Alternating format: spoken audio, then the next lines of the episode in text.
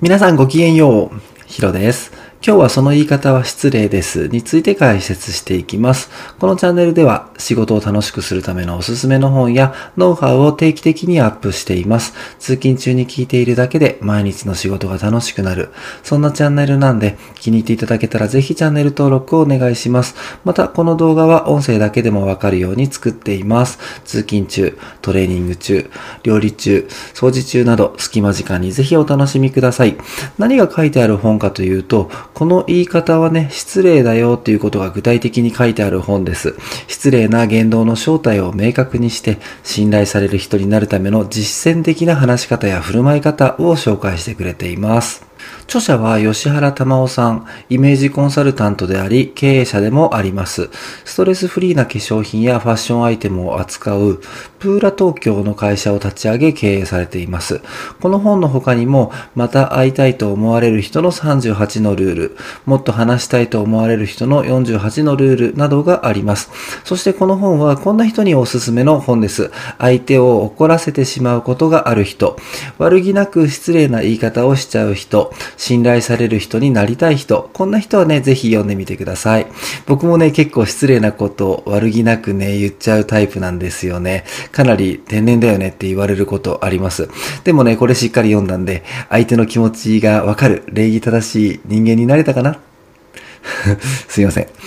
この本で一番重要だと思ったポイントは3つ。1つ目がこんな言い方は失礼です。2つ目が話しすぎない。3つ目が違和感を覚える言葉。この3つです。それでは行きましょう。まず一つ目は、こんな言い方は失礼ですよっていうことなんですけど、まずは疲れて見えるね、これは言っちゃいかんよと。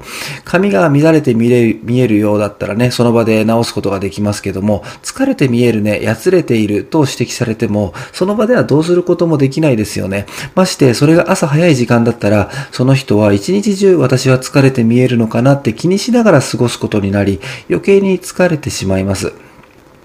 仮に相手が疲れて見えて本当に心配しているのであれば、最近ゆっくり休めていますか？とか、とても忙しそうだけど体調は大丈夫？とか、最近お変わりありませんか？などと聞いてあげると、優しさに溢れた表現になります。次に、適度な運動をっていうのは言うなってことですね。例えば疲れているからマッサージに行ったとします。マッサージを終えた後に施術してくれたスタッフに肩も首もガチガチなんで運動した方がいいですよと言われたとしますよね。疲れていること自体自分が一番よくわかってるんで、運動した方がいいよなんて言われたら、そんなことわかってるよってうんざりしてしまいます。もしかしたら少しは運動してるかもしれないし、そういった質問もなしに、それらを全否定されるようなことを言われると、相手はこちらのことを知ろうとする気持ちが全くないのだって感じてしまいますよね。例えば、普段の体のことで気をつけていらっしゃいますか？と、まずは相手のことを知る努力をして、実はね、軽めのストレッチしてるんですよとか、返事が返ってきたら、それは素晴らしいですねって、その調子で運動を増やしていった方がいいですよなどと言えると、全然印象が違いますよね。最後にもう一つ、かわいそうは上から目線だよっていうことです。例えば、この間、メイが高校受験で第一志望の高校の学校が不合格だったんだよね、なんて聞くと、えー、かわいそうとか言う人がいます。でもね、かわいそうっていう言葉には、残念ながら、今のあなたはとても哀れで不幸です。という楽印を勝手に相手の未来に押し付けており、余計なお世話なんですよね。第一志望に受かれなかったからって、幸せな人生を歩んでる人なんてたくさんいるわけで、第一志望に受かれなかっただけで、不幸と決めつけるのは早すぎますよね。相手の辛い出来事を聞いたときは、それは本当に残念でしたね。ものすごく大変だったと思います。とかね、とても辛かったでしょうなど、そのの人の気持ちに心から寄り添うような言葉を投げかけられるといいということです。というわけで一つ目は、こんな言い方は失礼ですよということでした。二つ目は、話しすぎは失礼だよということです。話しすぎちゃったは罪深いことだよって書いてありました。仕事でもプライベートでも質問してくれることは気遣いであることが多いです。そこまで興味がないけど話を振ってくれているっていうことが多くあります。そんな時に嬉しくて舞い上がって任せてとばかりにたくさん話してしまうと聞き手はうんざりしてしまいます。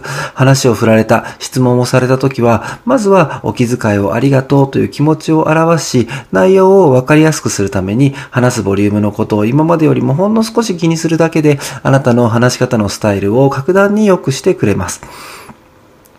良好な関係だからこそ自分ばかりが話さないよう礼儀をわきまえることで、より関係性が強化されていくのではないでしょうかと書いてありました。調子に乗って喋りすぎている人がもたらす影響は、今すぐ契約解除だ、などと突然の悲劇は起こらないまでも、あの人は調子に乗りやすく心配だ、などと思われ、重要な案件になればなるほど声をかけてもらえなくなる場合があります。相手が質問をしてくれたとしても、1分以上も長々と相手の質問に答えることは失礼であると気がつけたら、周囲からの評価は180度変わりますよということですね。例えば、あなたのメモは素晴らしいと褒められたとしたら、そんな風に思っていただけて光栄ですって、自己流ですが、後で読み返した時にすぐに自分でも理解しやすいようにメモを書く場所も気をつけているんです。〇〇さんはそういうところをご覧になっているなんてさすが着眼点が鋭いですね。〇〇さんはメモの取り方でこだわりなどあったらぜひ伺いたいです。と、相手を巻き込む質問にまでで発展させることができるとかなり会話上手ですね。質問をされるイコール答えるではなく、質問をされるイコール感謝プラス答え、プラス相手を巻き込む質問、提案。という流れを定着させましょうと書いてありました。質問をされるイコール感謝プラス答えプラス相手を巻き込む質問提案。この方程式はね、かなり使えると思いました。実は僕もついつい自分の話ばっかりしてしまうんですよね。この方程式を使って感謝を伝えて短く答えて相手を巻き込む質問や提案をするように心をがけたいと思いました。だって嫌われたくないもん。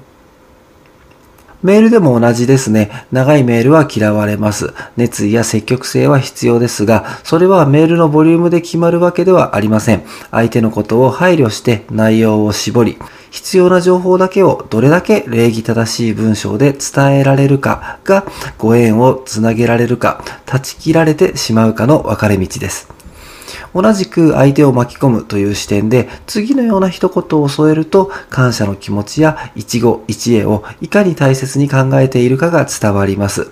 〇〇さんのようなご経験のある方に少しでも弊社のサービスに興味を持っていただけましたら大変光栄です。以上となりますが、お忙しくご活躍されている〇〇さんのお役に立てましたら幸いですので、ぜひお気軽にご連絡ください。ご相談ください。こんな一言をつけると、だいぶ印象変わりますよね。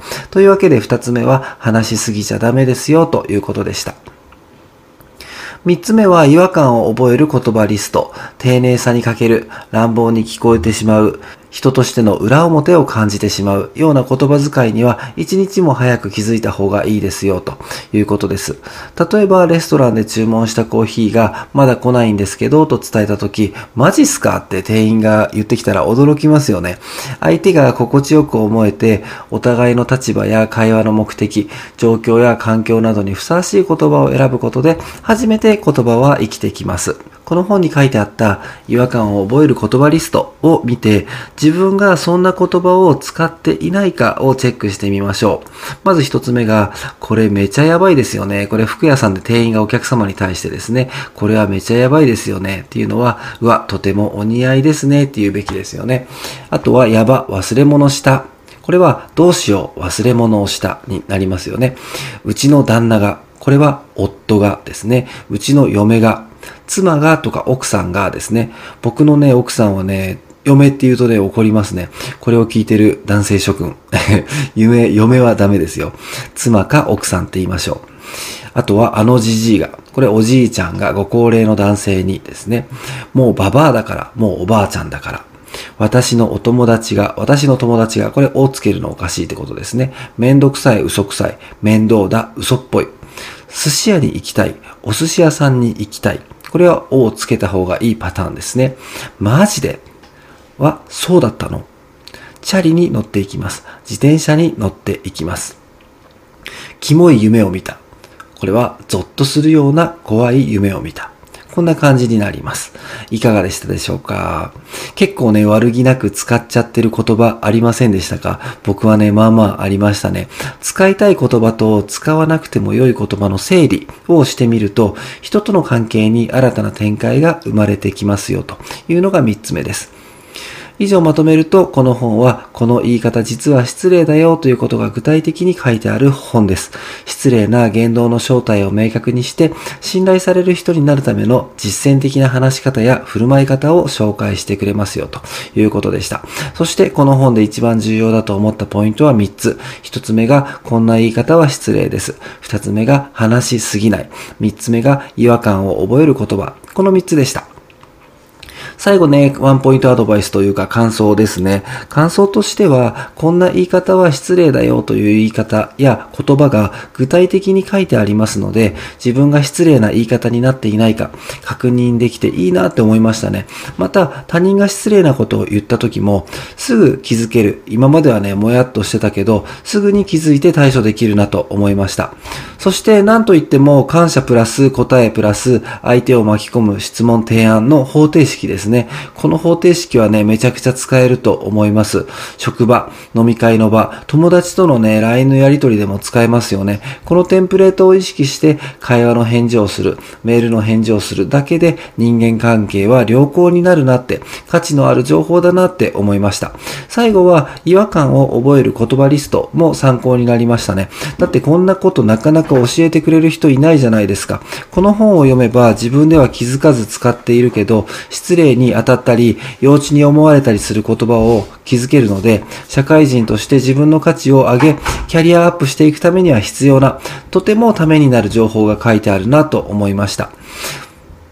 最後なんですけども、なんかね、言葉遣いが綺麗な人ってすごく素敵ですよね。この本を書いてる吉原玉緒さんをすごく素敵な方なんだろうなって思いました。20代はまだマジでやばいとかね、そんな言葉を使っててもいいと思いますけれども、30代は綺麗な言葉が使える素敵な大人になりたいですよね。そんな素敵な言葉を使える人になれるヒントになることがたくさん書いてあって、すごく勉強になりますので、この動画を見て興味を持った人はぜひ手に取ってみてください。僕も素敵な大人になれたかなって思います。